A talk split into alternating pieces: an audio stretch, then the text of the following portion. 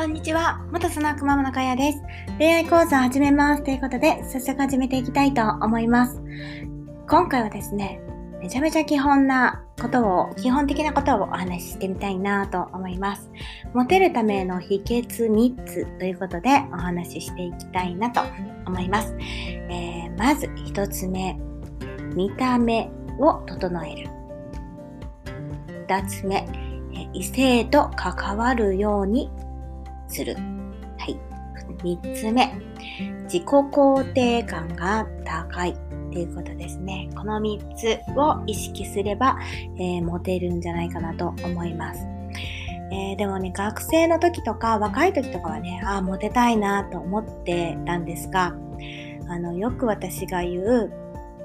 あの、年齢によってね、愛し方、愛され方ってちょっと違ってくるのかなと思ってて、若い時はね、本当にいろんな方にモテて、あの、ちやほやされたりとか、う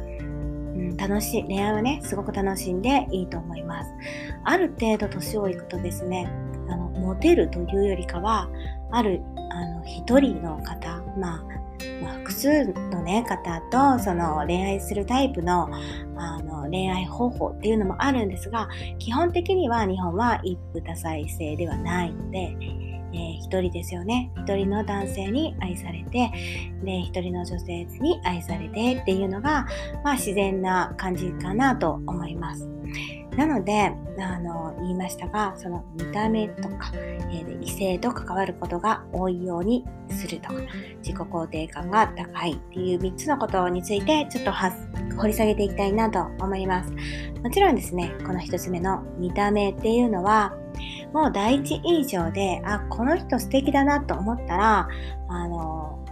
好意を持ってもらえるんですよね。なので、あの、なんて言うんですかね、必要最小限、まあ、清潔感をね、ちゃんと身につけとくとか、えっ、ー、と、髪型だとか、まあ、見た目ですね。できることはちゃんとしとくっていうのが大事かなと思います。あと、モテたいモテたいって思ってもですね、まあ今はコロナでちょっとなかなか難しいんですが、お家の中にいて誰とも関わらないとか、そんなかったらですね、出会いがないので、モテることにならないんですよね。なので、まあ今だったら、そうだな、うん、まあ仕事場のね、出会いがある人はまあいいんですけど、ないならば、まあサークルとか、オンラインサロンとか、なんか、えっ、ー、と、何ですかね、人と出会えるとこ、異性と出会えるところに顔を出していくっていうのが、えー、必要なんじゃないかなと思います。あと、3つ目ですね。自己肯定感が高いということ。これはね、あの、自分に自信がないとですね、人を、なんて言うんですか、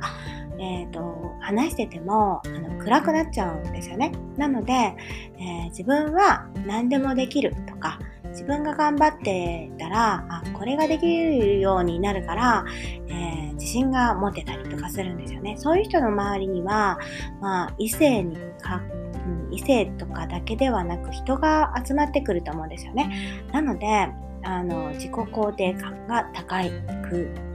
入れるように、まあ、自分も努力しておくっていうことが大事だと思います。まあ、これに付け加えて、あの、会話もね、上手に、上手というか、えー、コミュニケーション力ですね。まあ、高い人に越したことはないんですが、まあ、自己肯定感が高ければ、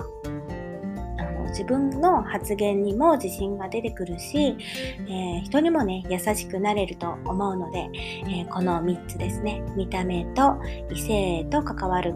ことが多いようになることと、えー、自己肯定感を上げていくっていうのが、えー、モテるための秘訣ではないかなと思っています。ということで、今回は、えー、まあ、基本的なことなんですが、モテるための秘訣3つをお話ししてみました。じゃあね、バイバイ。